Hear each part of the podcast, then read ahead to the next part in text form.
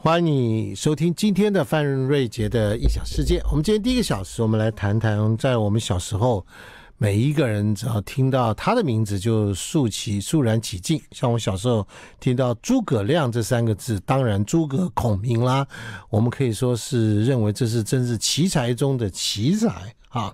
历史上写过诸葛亮很多的故事，有过有关于他的太多的传说。啊，当然对他的才华、智慧，以及三国时代的这种所谓的运筹帷幄的故事，大家都耳熟能详。但是，我们今天要来跟这位老师，他看到的诸葛亮，有许多我们当其实小时候历史课本上都没有。说的一些的故事，《三国演义》里面也没有提到太多的故事。诸葛亮到底是一个什么样的人呢？我们今天跟丹凤高中的国文老师，也是图书馆主任，你知道图书馆主任就表示他读很多书，当图书馆主任。我们来跟宋怡慧老师来欢迎你，宋老师。可亲大哥，还有听众朋友，大家好，我是怡慧。是，所以你很喜欢读书嘛？哈，我刚刚说了，对。还蛮喜欢的哦，嗯，还蛮喜欢的。好，来，诸葛亮这个人，嗯、我们开宗明义跟大家介绍一下，他一共活了几岁？呃，他活了五十几岁，耶，就是五十五十，好像五十三嘛，哈。嗯，对。哎，五十三在今现在的人当中，可以说是英年早逝啊。对啊，因为现在是七十才开始，是七十古来稀。对，男生的平均寿命在在台湾可以说是七十多岁嘛，啊，七十六岁左右，大概这个年纪。那这个这个诸葛亮可以说是非常早逝的一位奇才了哦，好可惜，好可惜，真的好可惜。好，来那个宋老师，我要请你形容一下诸葛亮的外表。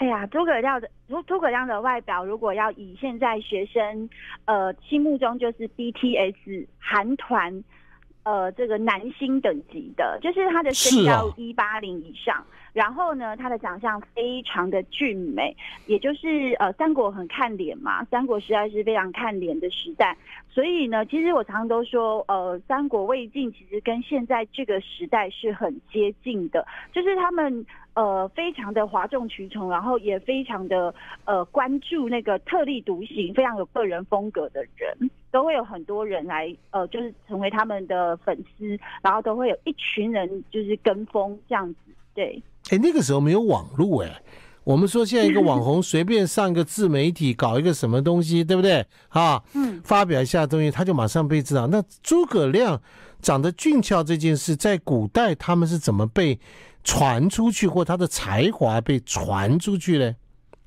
我觉得诸葛亮本身也是一个在当代很厉害的自媒体，因为其实他的哥哥啊，就是他的兄弟，其实都在呃不同的阵营哦，来成为很厉害的军师。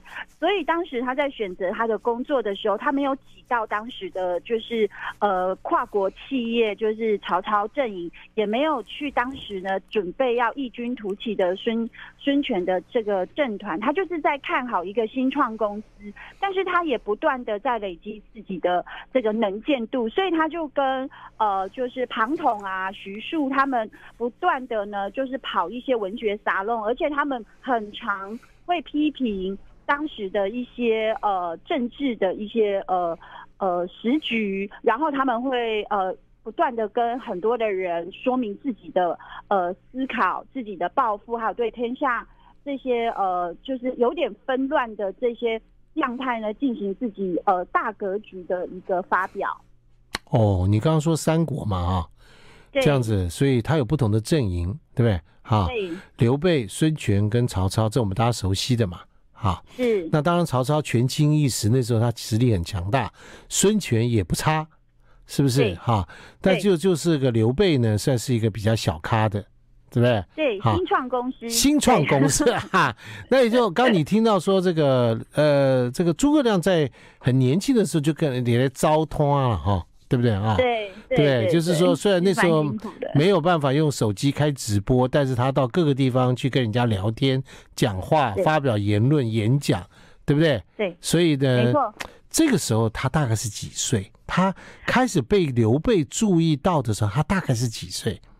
大概就是一个非常年轻的这个青年才俊哦，而且他刻二十二十来岁，而且他刻意呢隐居，隐居起来呢，制造一个很神秘，而且呢会让别人呢想要挖角的这样的一种氛围。也就是当人跟人的距离有一种朦胧感的时候，你对这个人就有一种高不可测，甚至呢会有一些呃